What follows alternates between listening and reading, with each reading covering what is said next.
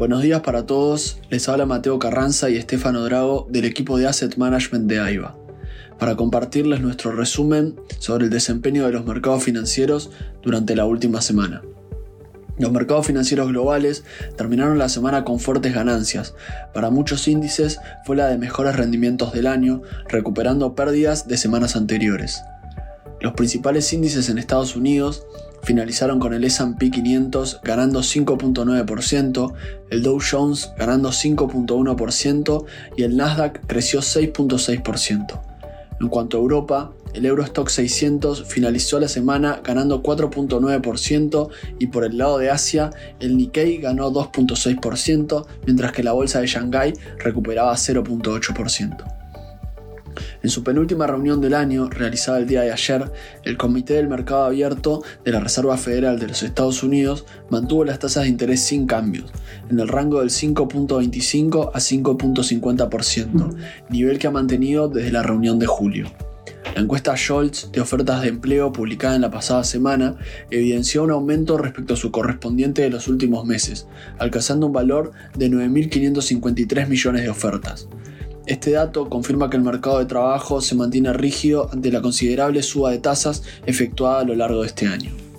El presidente de la Fed aseguró en la rueda de prensa posterior al anuncio que la evidencia de un crecimiento persistentemente por encima del potencial podría poner en riesgo mayores avances en materias de inflación y justificar un mayor endurecimiento de la política monetaria en el marco de la deuda pública estadounidense, también ha repuntado y el rendimiento de los bonos del Tesoro estadounidense a 10 años registró su mayor caída en dos días desde la crisis del sector bancario de marzo.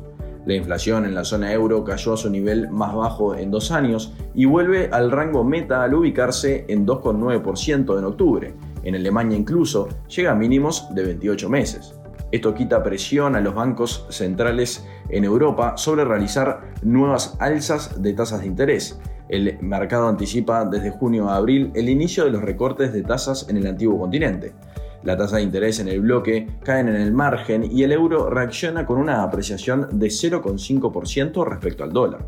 La inflación empezó a caer bruscamente el mes pasado, ya que el enorme aumento de los precios de la energía registrado un año antes afectó a la comparación anual. Una medida de la inflación que excluye la energía, los alimentos, el alcohol y el tabaco también disminuyó al 4.2%, el nivel más bajo desde julio de 2022 frente al 4.5% de septiembre. El BCE considera que esta medida refleja mejor la tendencia subyacente.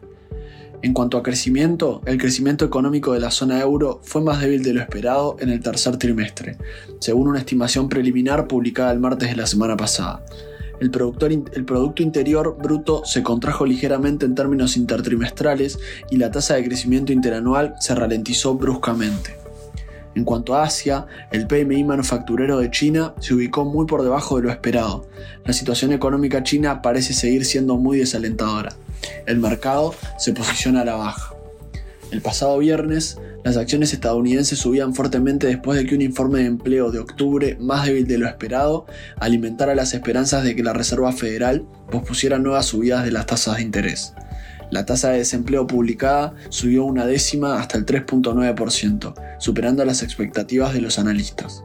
En cuanto a noticias corporativas, Tesla ganó el martes uno de los juicios en Estados Unidos sobre ciertas acusaciones que tienen sobre la asistencia al conductor autopilot, una importante victoria para el fabricante de automóviles ya que se enfrenta a varias demandas e investigaciones federales relacionadas con la misma tecnología. El veredicto representa la segunda gran victoria de Tesla este año, en la que los jurados se han negado a sentenciar que su software era defectuoso.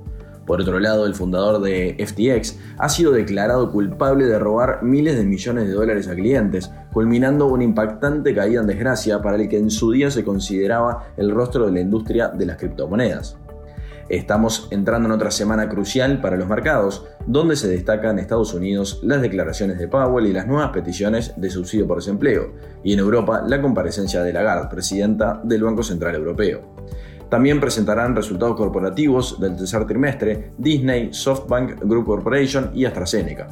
Hasta aquí llegamos con nuestro resumen semanal de noticias. Cualquier consulta o comentario adicional, no duden en contactarnos a nuestra casilla de Investment Support. Muchas gracias.